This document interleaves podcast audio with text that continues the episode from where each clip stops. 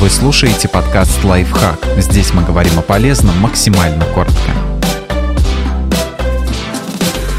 Пять ошибок, которые мы совершаем при использовании дезодоранта или антиперспиранта. Проверьте, правильно ли вы применяете эти средства гигиены.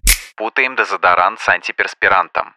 Антиперспирант сокращает количество пота, а дезодорант избавляет от неприятного запаха. Большинство антиперспирантов содержат соли алюминия, иногда вместе с солями циркония. Они частично сужают выводные протоки потовых желез. Из-за этого временно вырабатывается меньше пота. Дезодоранты только маскируют неприятный запах или нейтрализуют его, убивая бактерии. Они не влияют на количество пота и не делают подмышки сухими.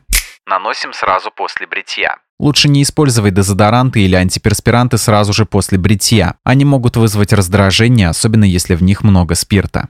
Используем несколько раз в течение дня. Такой трюк можно провернуть сухим шампунем или тушью, но дополнительный слой дезодоранта не освежит вас, если вы целый день не мылись. Его нужно наносить на чистую сухую кожу. Если нанести его поверх другого продукта, эффективность тоже снизится.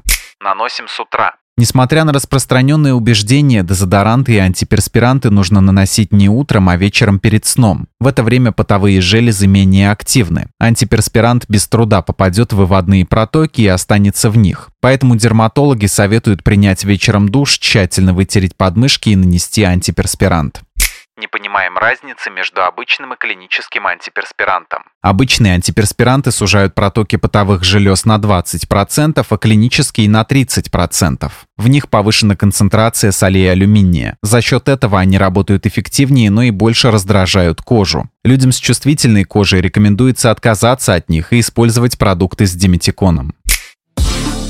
Подписывайтесь на подкаст «Лайфхак» на всех удобных платформах, ставьте ему лайки и звездочки, оставляйте комментарии. Услышимся!